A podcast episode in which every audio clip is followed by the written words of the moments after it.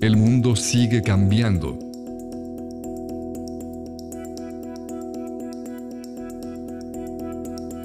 El tiempo de mantener despierta la conciencia sigue siendo hoy.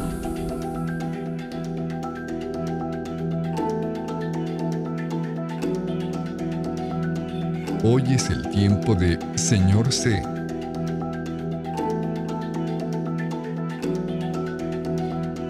Un podcast lleno de preguntas, reflexiones, pensamientos, desarrollo personal y mucho más.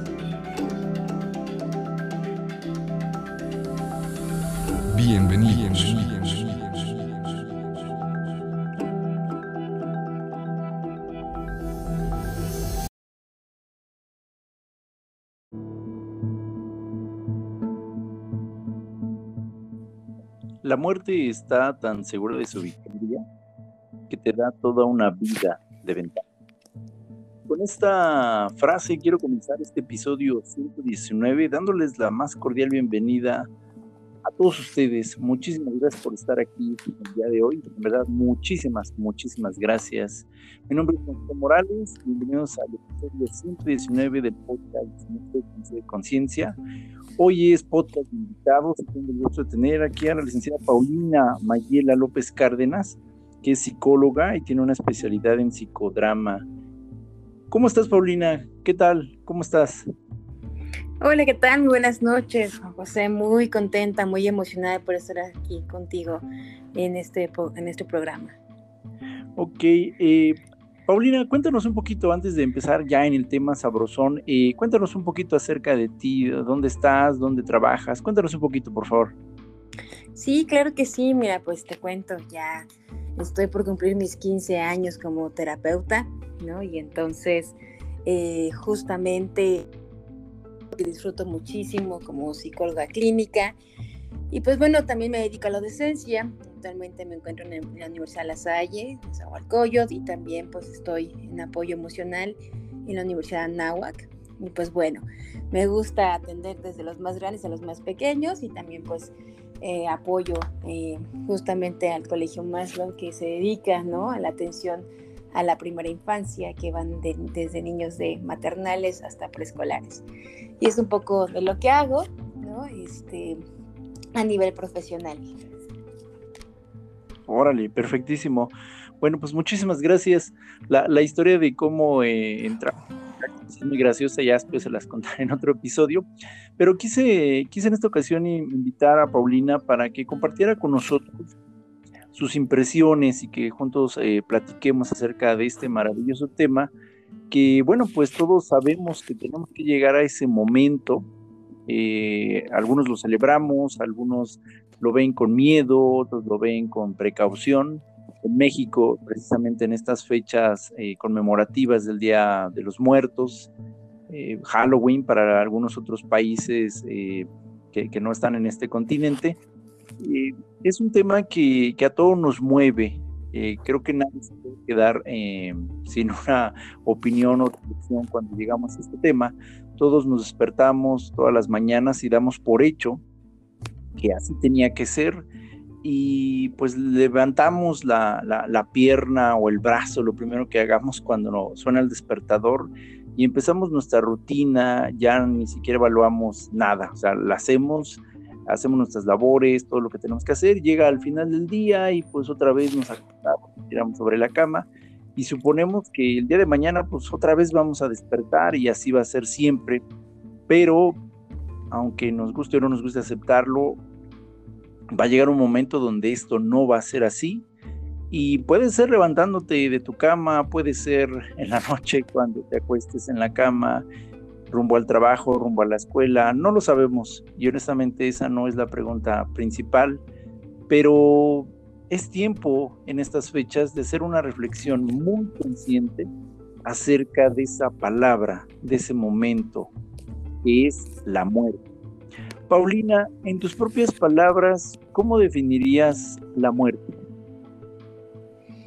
Mm, para mí la muerte es la vida, la vida misma y justamente eh, fíjate que eh, digo que es la vida misma porque así como nacemos, también tenemos comprada la muerte.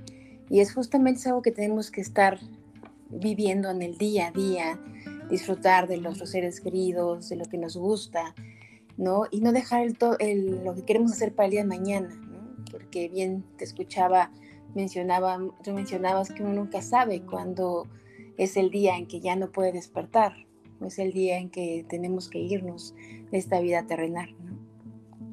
Cierto.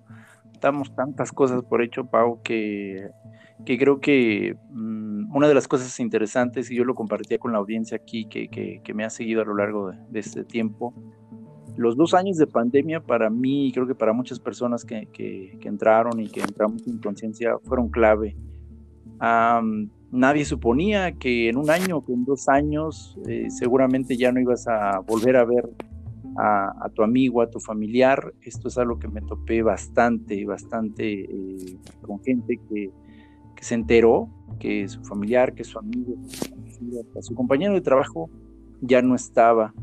Y me llamó mucho la atención porque en este país donde, en México, donde supuestamente estamos tan familiarizados con la muerte, yo vi a lo largo de dos años que parecía que no era así, que parecía que la gente dábamos por hecho que nunca iba a llegar este momento.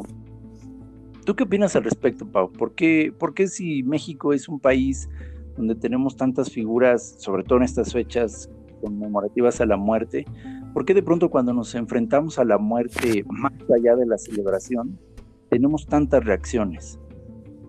Bueno, Juan José, pues es que definitivamente no nos preparan para ella, ¿no? Nos falta en temas de educación y sobre todo, ahorita que hablabas justamente de la pandemia, de quienes se fueron los que no tenían que irse, pues nos enseñaron justamente en el proceso de la vida que uno nace, crece, se reproduce y muere, ¿no?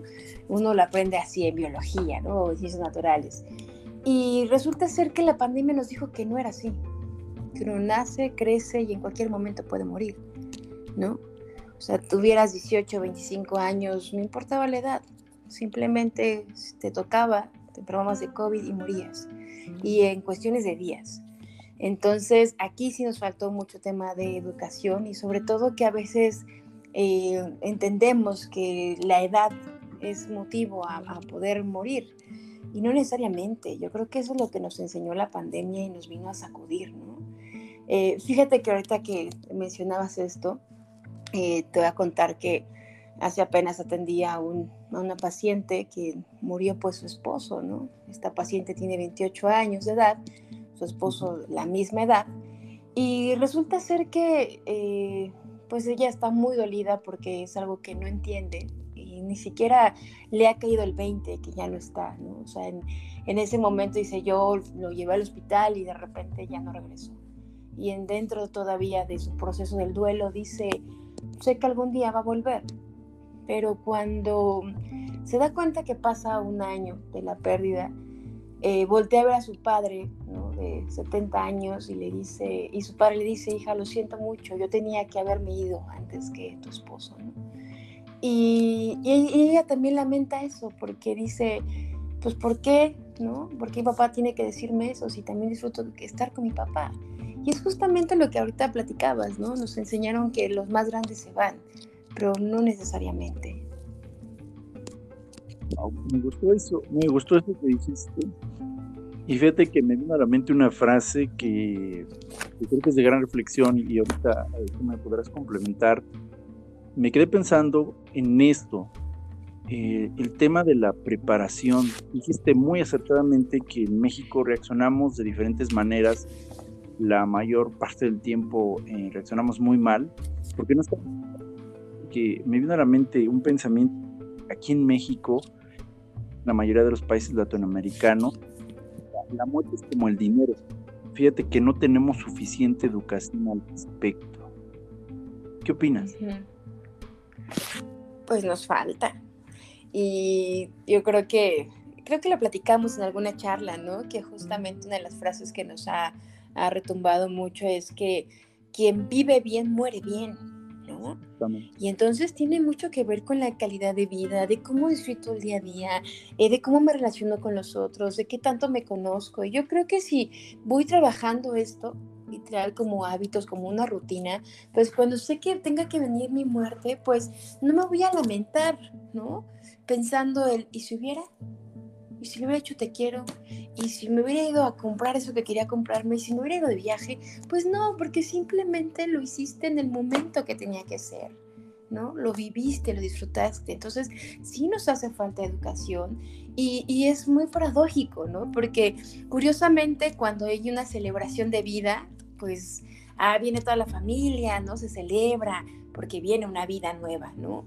Pero cuando uno muere, tendría que ser también de esa manera, ¿no? Poder celebrar que la persona estuvo con nosotros el tiempo que tuvo que estar y poderlo despedir de esa manera.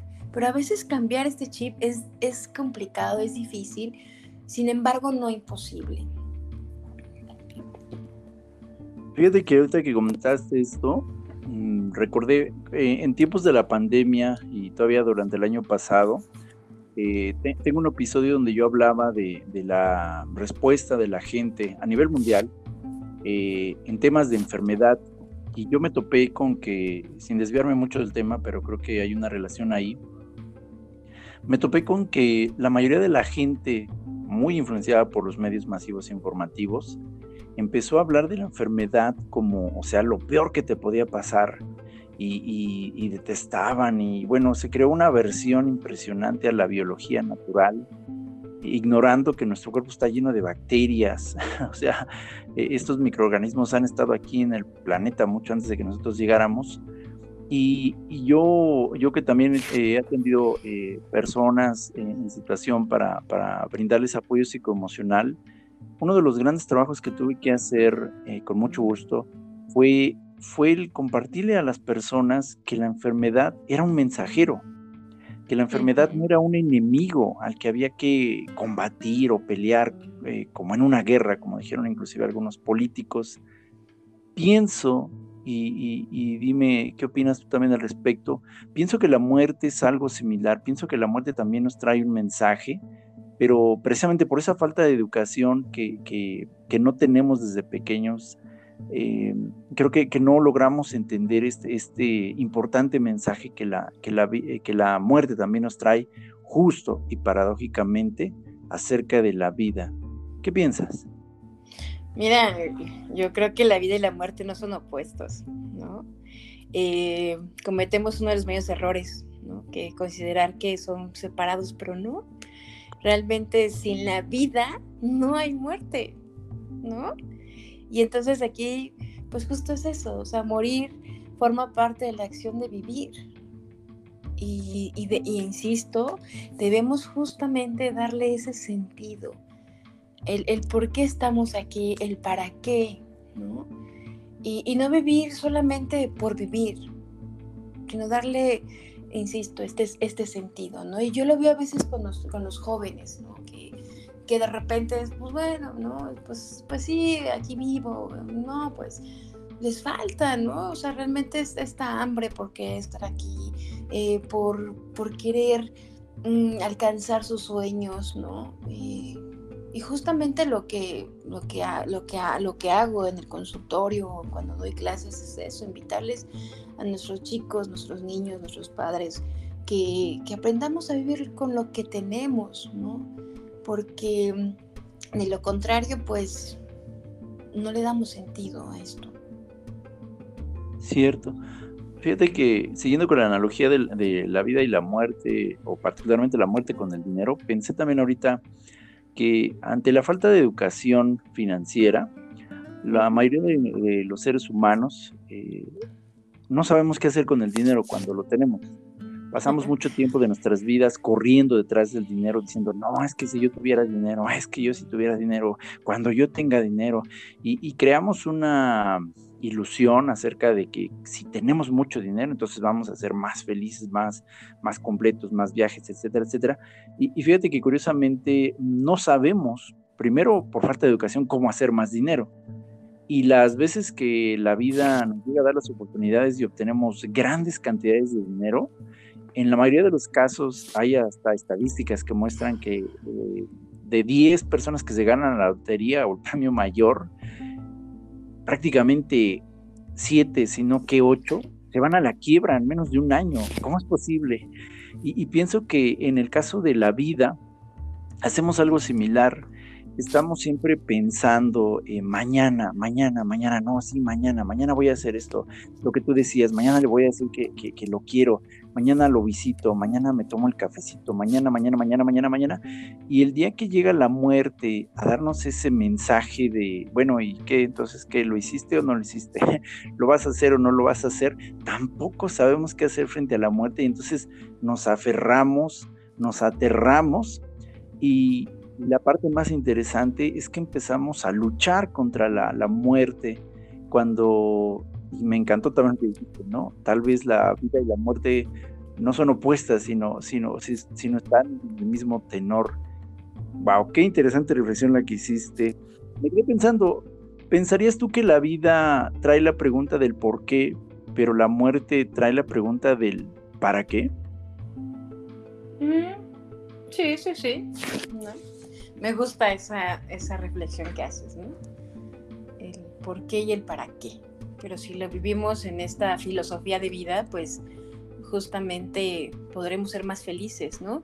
Y, fíjate que aquí me gustaría hacer un gran paréntesis con lo que también arrancamos el programa, que también estos días, estos días que estamos celebrando a nuestros seres queridos que ya no están, también nos permite educarnos y reeducarnos, ¿no?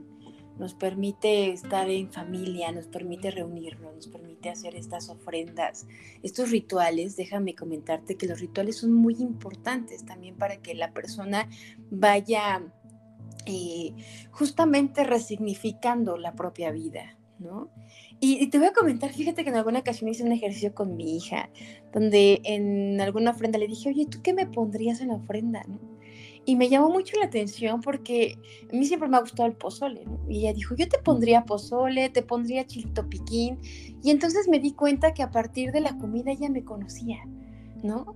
Conocía lo que me gusta, lo que me agrada y decía, wow, o sea, qué bonito que ella sepa que cuando yo no esté aquí en vida me puede recordar así, ¿no? Y, yo también le pregunté, y ella me dijo, ¿tú qué, ¿tú qué me pondrías? Yo, yo unos dulces, unas galletas, ¿no? Fue, fue fuerte la pregunta para mí, como mamá, porque dije, ay, ¿no? O sea, te, te, estoy pensando en pequeña, ¿no? Te pondría galletas, te pondría unas galletas, unas lechitas, ¿no? Pero, pero también me hizo reflexionar que esta pregunta hace que conectes con el otro, ¿no? Ciertamente, ciertamente. Lo que dijiste es, es, muy bueno, fíjate que no lo había analizado, pero en estas fechas, por ejemplo, eh, tal vez demasiado influenciados por luego este, pues, algunas eh, costumbres eh, extranjeras, pues la gente solo está pensando en ponerse máscaras y, y, se pone mejor disfraz y todo. No estoy diciendo que esté mal, ¿eh? para, para nada quiero meter un juicio. creo que, que, es válido.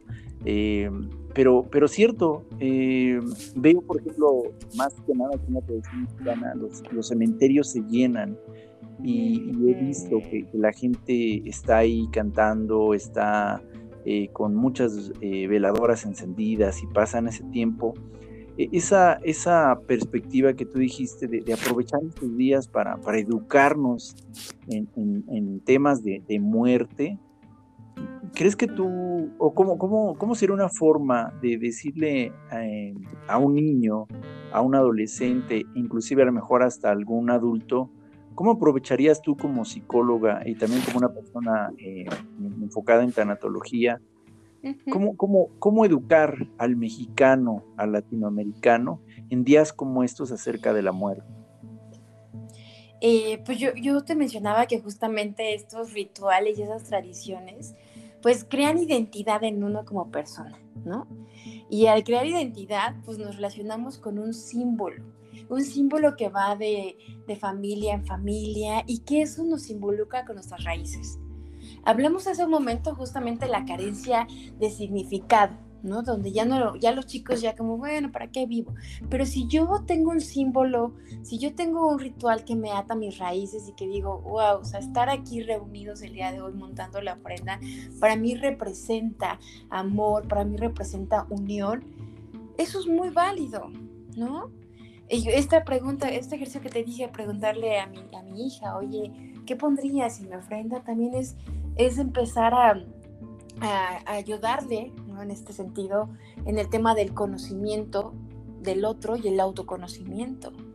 Entonces, yo, yo le apuesto mucho al que los rituales y las tradiciones es algo que tiene que estar también en nuestro día a día, justo para enseñarnos y reseñarnos el tema del buen vivir para buen morir. Eso, allá vamos, justo allá vamos.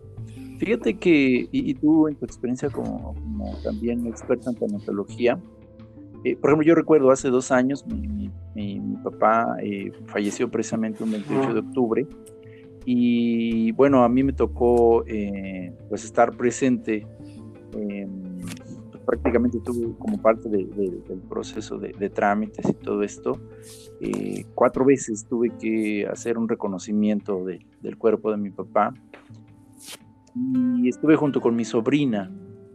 Ah, fue una situación em, pues interesante, complicada para mí, pero al mismo tiempo también muy, muy construyente. Muchas personas han tenido la, la bendición de que sus familiares o amigos hayan tenido una muerte, como se dice, serena, tranquila, ¿no? Eh, inclusive les da tiempo de despedirse. Conozco personas que, han, pidieron durante la pandemia y antes de la pandemia eh, que, los, que sus familiares los llevaran del hospital y que los dejaran morir en, su casa. Y, conozco casos de, personas que, murieron en la tranquilidad de su cama, eh, conozco el caso de un señor que inclusive pidió como última voluntad echarse unas buenas enchiladas y una buena cerveza. Mm. Y, después de esto mm, pasaron, acorde el testimonio de los familiares, pasaron como 10 minutos y cerró sus ojos y, o sea, murió en esa tranquilidad. Eh, algo similar ha pasado a veces en salas de hospitales. Las, las personas tienen la posibilidad de despedirse de sus familiares, de, de, pedir perdón, en muchos casos se atreven a decir inclusive algún secreto que no, habían dicho mientras estaban en vida y, es bonito cuando tienes esa oportunidad con, tu familiar, pero tú en tu experiencia como tanatóloga, ¿qué, ¿qué puedes compartirle a nuestros escuchas acerca de aquellos casos cuando pues la persona no ha tenido una muerte que pudiéramos llamar tranquila, a lo mejor fue un accidente una situación que llamamos inclusive trágica. ¿Qué, qué, pasa en esos casos? ¿Cómo, ¿Cómo se habla de la muerte? Pues miren, yo creo que también un acto de amor es dejar a las personas irse, ¿no? Y en mi caso, que también he acompañado pacientes oncológicos, pues yo lo veo que a veces no se van. No se van porque se quedan porque saben que el que se queda le va a doler más. Porque el que está vivo, el que está entero, el que tiene salud en ese momento, no deja ir a, su familiar, a su paciente, que sabemos que ya en temas de salud ya no está bien, ¿no? y que solamente le estamos propiciando una agonía, un sufrimiento. Yo les he dicho, es momento para que entonces también dejes ir al otro, porque si tú lo dejas ir, la persona se va tranquila, ¿no? Ya no se va con esta deuda. Me pasó con eh, un caso del señor, ¿no? Eh, le va a poner Juan. Y Juan resulta ser que era un paciente oncológico y no se iba. Y, él quería despedirse de su primera esposa. Ya estaba muy mal y hasta que llegó su, primera esposa, se despidió y, después de ahí él dio el último suspiro y se fue en paz. Y, se fue en paz porque también era parte de su voluntad, pese a que ya estaba sufriendo, pese a que ya estaba mal. Entonces yo creo que en este acto de, de amor, el escuchar lo que necesita nuestro familiar, yo creo que es lo mejor yo creo que es lo mejor. Y esta experiencia que me cuentas del señor que, que quiso comer enchiladas, pues creo que también se vale, ¿no? También se vale hablar de cómo, cómo nos gustaría morir, cómo nos gustaría ser recordados, ¿no? Eso también es necesario y es parte de la educación que necesitamos justamente con respecto a temas de, de la muerte, ¿no? Pero ¿cómo, cómo se trata eh, desde la tanatología? Lo, lo, vamos a ver más adelante Eh, y tenemos, tenemos un aviso especial, de hecho, para todos nuestros escuchas, sobre un evento muy interesante que, que, va a, realizarse muy pronto y, que tiene que ver con Al Consulting Group, que es precisamente la, la institución eh, donde también este, mi querida Paulina, bueno, pues también ahí es eh, colaboradora. Eh, pero, la pregunta, por ejemplo, ¿qué pasa? ¿Qué pasa desde la tanatología, por ejemplo, cuando un hijo muere en un accidente porque alguna persona se pasó el alto? ¿Qué pasa cuando una persona pierde a un ser querido por un accidente, por una caída, por un incendio, por un asalto, por cualquier tipo de tragedia, ¿cómo, cómo educarnos inclusive en esos momentos tan fuertes a la luz de la tanatología, Paulina? Pues bueno, pues eh, gracias, gracias esperemos pues verlos en este evento próximamente. Eh, fíjate que la tanatología pues justamente nos ayuda a que podamos superar los duelos, durante el transcurso de nuestras vidas nosotros vamos viviendo diferentes duelos, porque vamos creciendo, porque nos cambiaron de escuela, em, que son duelos que son parte del ciclo vital del ser humano. También hay duelos que son de repente no esperados, por ejemplo, el accidente y que este accidente me propicia la muerte de algún familiar ser querido. Eh, cuando estos duelos no son superados de manera natural, se vuelven en duelos patológicos. Y justamente ahí es donde el tanatólogo hace una intervención, donde acompaña ¿no? al, doliente en este proceso, en un primer momento de aceptación, ¿no? porque déjenme comentarles que de los duelos más complicados son por las muertes trágicas. ¿no? A diferencia de las muertes anticipadas. Cuando yo tengo un paciente oncológico eh, o crónico degenerativo, sé que su fin último va a ser la muerte en un mes, en seis meses, y eso va preparando a la persona, ¿no? Pero cuando de repente acabo de ver a mi amigo y a los cinco minutos me dicen que acaba de fallecer, eso entra en un shock tremendo. Y entonces, ah, insisto, ahí es donde entra el tanatólogo a hacer este acompañamiento en los diferentes procesos del duelo, que son cinco etapas, ¿no? Y en estas cinco etapas, pues la, la primera que se da, pues es justamente la, la negación. O sea, cuando la persona le da noticia, entra en la negación y dice, no, ¿cómo es posible? Y después de ahí viene una serie de emociones, ¿no? Enojo, ¿no? Pero si lo acabo de ver y por qué si era muy joven, no es posible. Y después entramos a otra tercera etapa que es la negociación. Bueno, pero a lo mejor, bueno, le tocaba, ¿no? Le retratamos, ¿no? Le tratamos de dar justamente este sentido. Sin embargo, viene otra emoción, porque también déjenme comentarles que las etapas del duelo son, son en ese sentido, son cíclicas, y viene la depresión, ¿no? donde siento tristeza, frustración, mucha nostalgia cuando hablo del hecho. Y al final viene la aceptación. Y es ahí donde justamente el tanatólogo va acompañando para que el duelo sea lo menos difícil posible para que entonces tengan la posibilidad de poder expresar este enojo, esta tristeza. Ojo, y también evitar que nuestro cuerpo se enferme. Porque es lo que sucede cuando hay duelos que son muy complicados, duelos que son muy patológicos, el cuerpo también enferma. Y entonces ya no tenemos solamente una persona, sino tenemos otra que está muerta en vida. Sí, eso es muy, muy fuerte me, pareció muy interesante que, pudiéramos abordar este tema, Pau, precisamente en estas fechas. Em, el día, día en que se está escuchando es, es, prácticamente el primero de noviembre. Y sigo con la analogía del tema del dinero. Muchas veces las personas se van a quiebra o no pueden hacer un uso adecuado del dinero que tienen porque como decíamos, no, tenemos la educación financiera.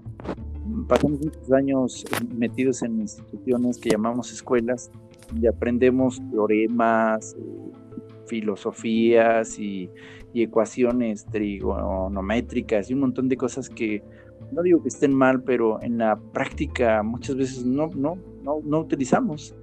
Y, y cuando llega el momento de hacer las cuentas, de manejar una tarjeta de crédito, o inclusive de, saber lidiar con, una cuestión de préstamos, eh, no sabemos qué hacer y entonces la gente entra en ciclos y rachas eh, hay gente que inclusive hasta se quita la vida porque se siente tan desesperada porque no sabe cómo, cómo manejar el dinero, empiezan las comparaciones, eh, mucha gente asalta a otras porque piensa equivocadamente que el otro tiene un privilegio que él no recibió y entonces me desquito y le quito su dinero. Y, y todo eso es por la falta de educación financiera hasta que un día decides, decides que es tiempo de aprender a manejar tu dinero y entonces eh, te das cuenta que necesitas la ayuda de una persona que, tiene los conocimientos para empezar a decirte qué es un ingreso, qué es un egreso, cuáles son algunas técnicas de ahorro, inclusive vas subiendo y, de nivel y empieza a entender eh, cómo funciona una inversión.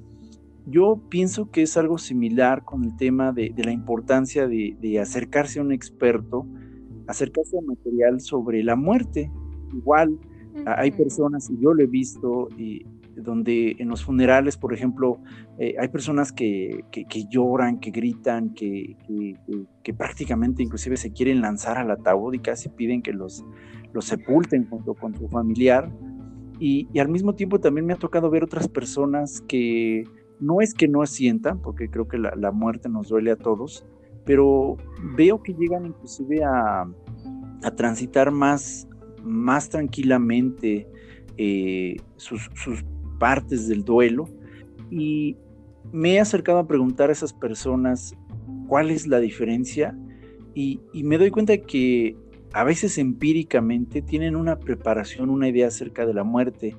Pau, estoy segurísimo que si todos los mexicanos nos acercáramos a expertos en tanatología, a conocimientos de tanatología, tal vez como con la analogía del dinero, podríamos responder diferente cuando un momento así llegue.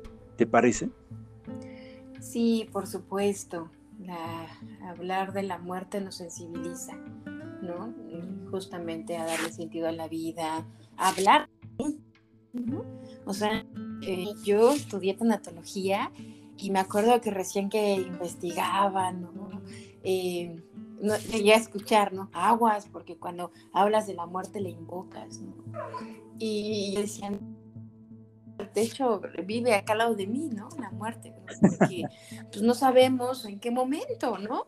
Y tampoco puedo estar negada a decir, no, nunca vas a venir, por supuesto que no.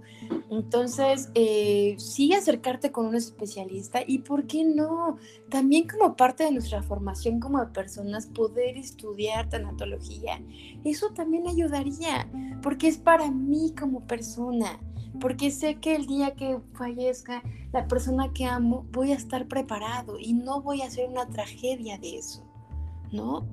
Si no sé que lo disfruté, sé que quería como última voluntad no ser enterrado de esta manera o no ser cremado o ser aventado al mar. Y eso también me da tranquilidad a mí, ¿no? A mí como persona que me quedo en este mundo terrenal.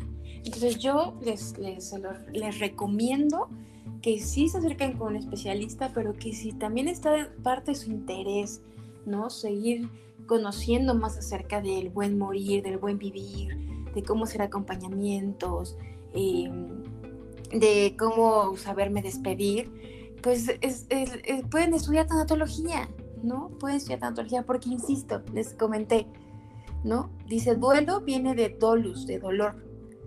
Y todo el tiempo nosotros pasamos por estos duelos.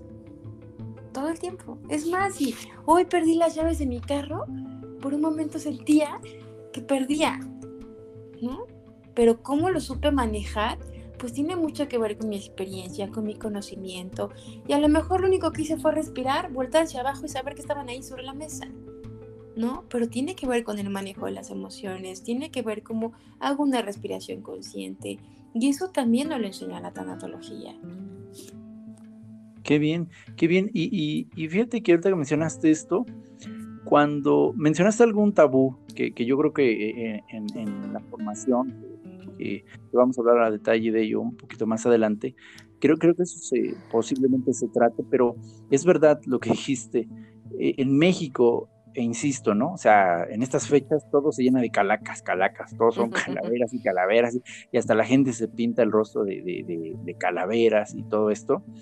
Pero sí es cierto, o sea, cuando se acaba la fecha, es como el 15 de septiembre, ¿no? 15 y 16, todos somos bien mexicanos, todos comemos pozole, tostadas, eh, todos, eh, vivan los héroes, viva Hidalgo, viva no sé qué se acaba el 16 y ya otra vez, este, pues ya nadie sabe quién es Hidalgo, nadie sabe que de la patria, ya todo el mundo se olvidó. Y, a veces eh, pensamos que, esto es también igual con la muerte, ¿no?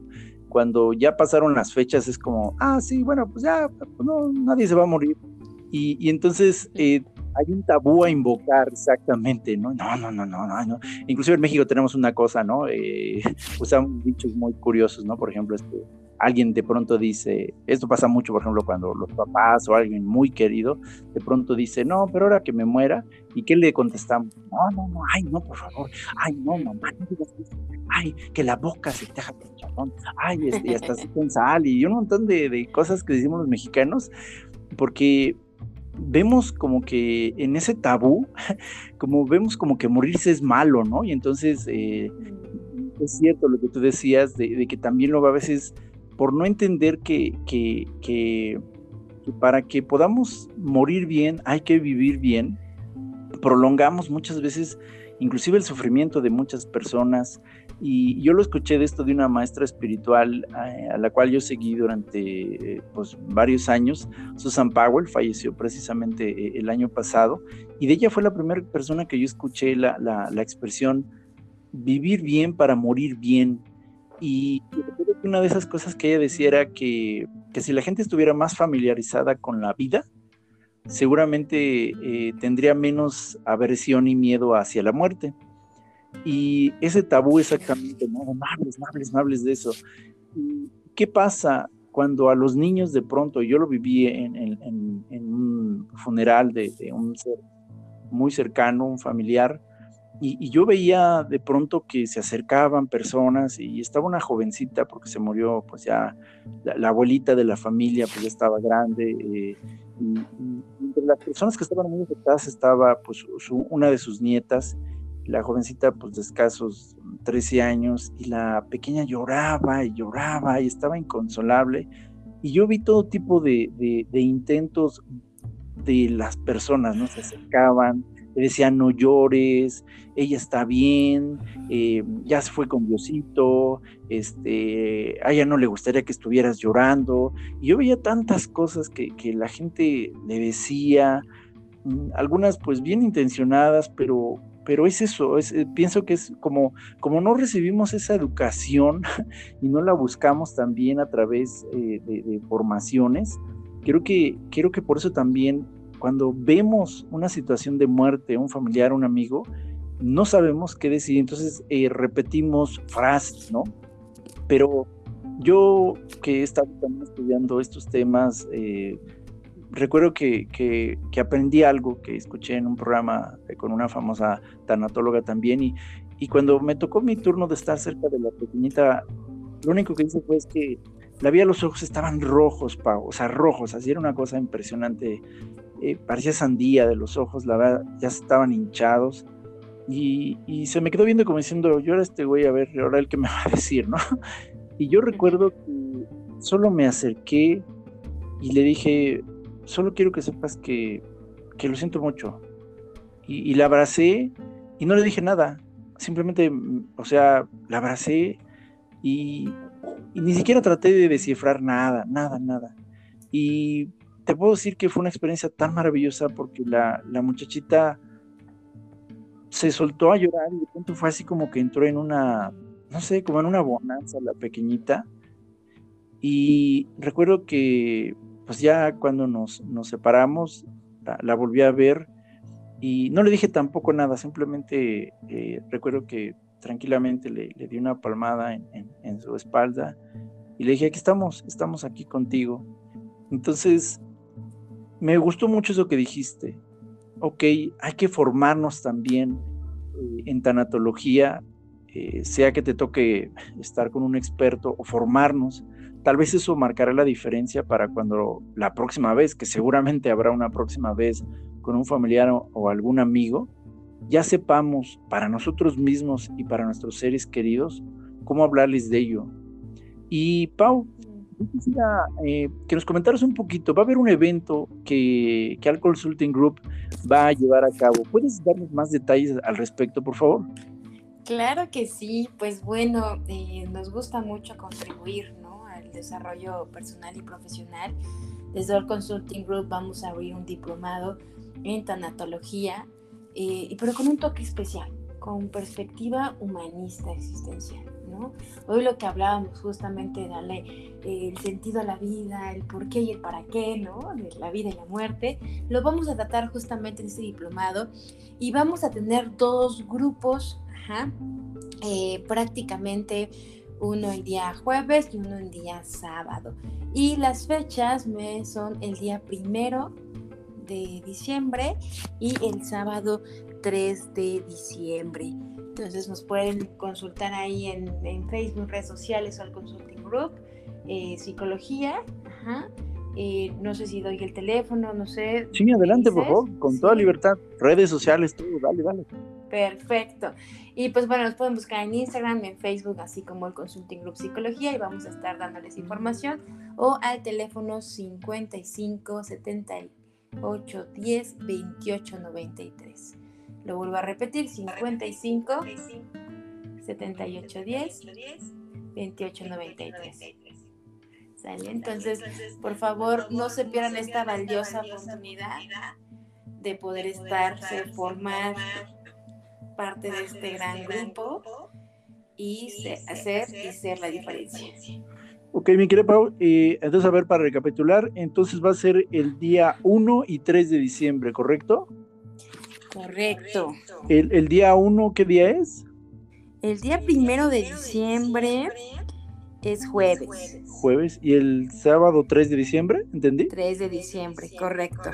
Ok, perfecto y, bueno, eh, a través del número telefónico que nos diste y las redes sociales, de hecho en la página de Señor C en Facebook, voy a estar eh, también, eh, mientras ustedes escuchan esto, ya pueden ahorita meterse a, Instagram, a Facebook, y ahí van a encontrar también la información sobre el diplomado, van a, encontrar los anuncios. Por favor, siéntanse con la libertad de, darse este conocimiento para ustedes y para alguien más.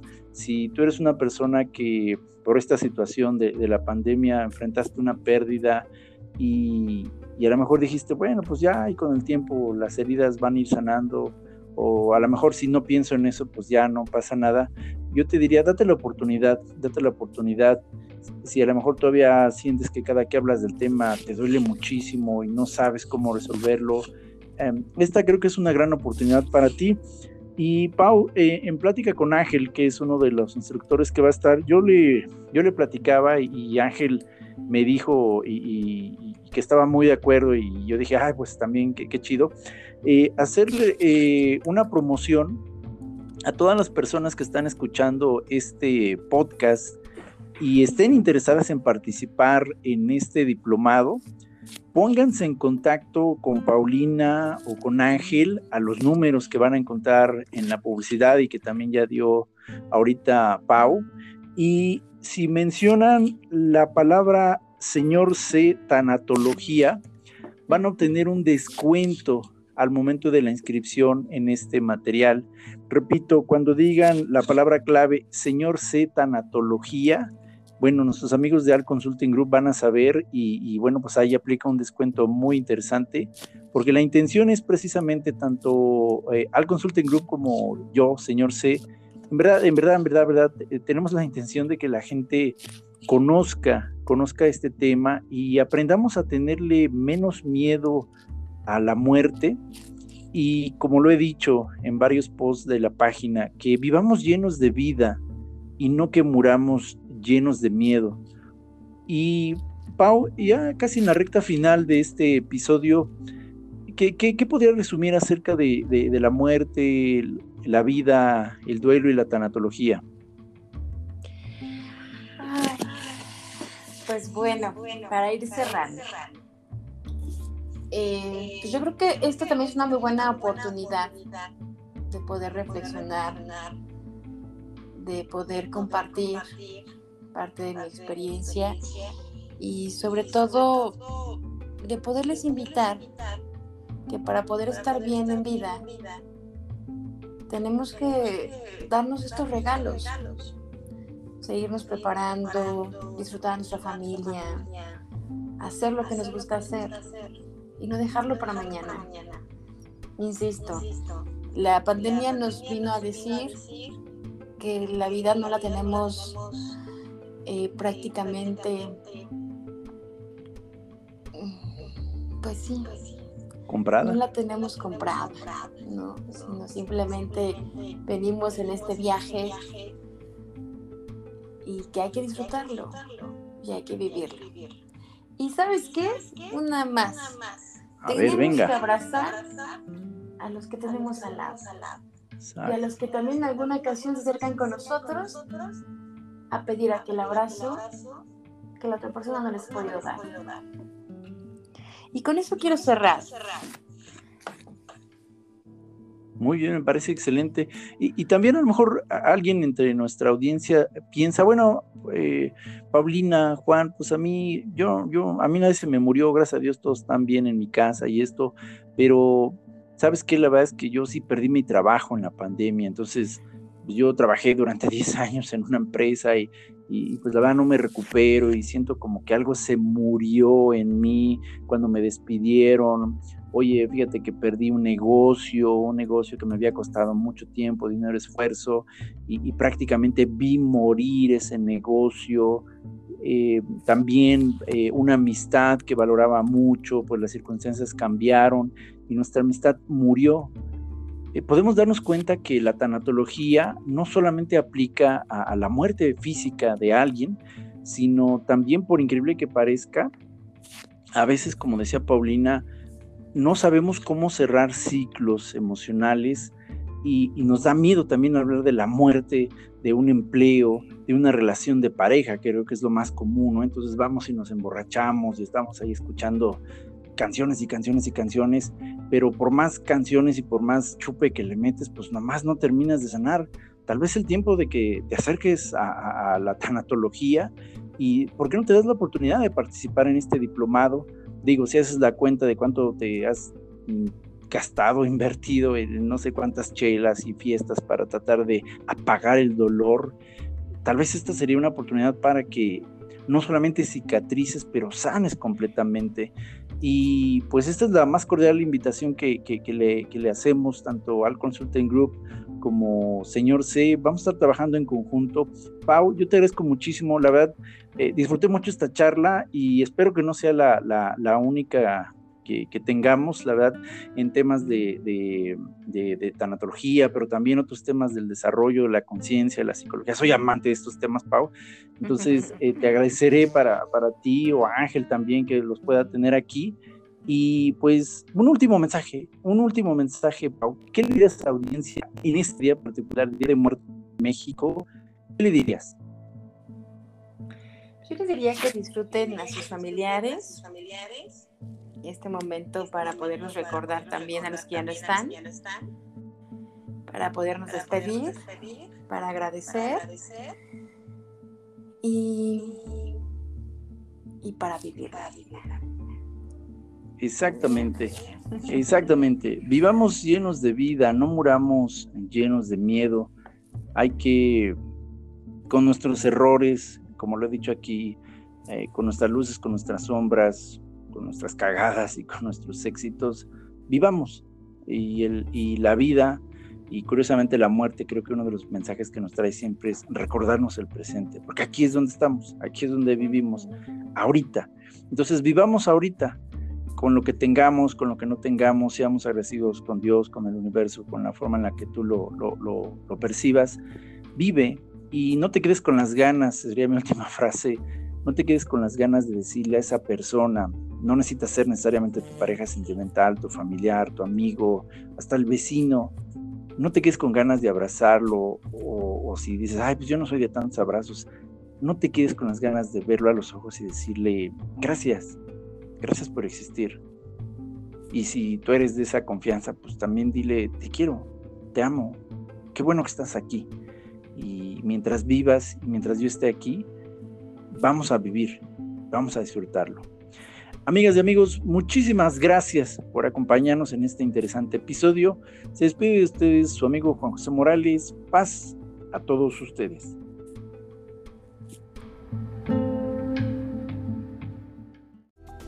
Esto fue el podcast de Señor C.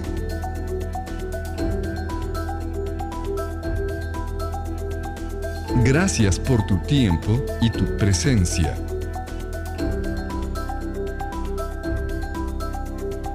Esperamos que lo hayas disfrutado, pero y sobre todo, te lleves una nueva pregunta y una nueva reflexión.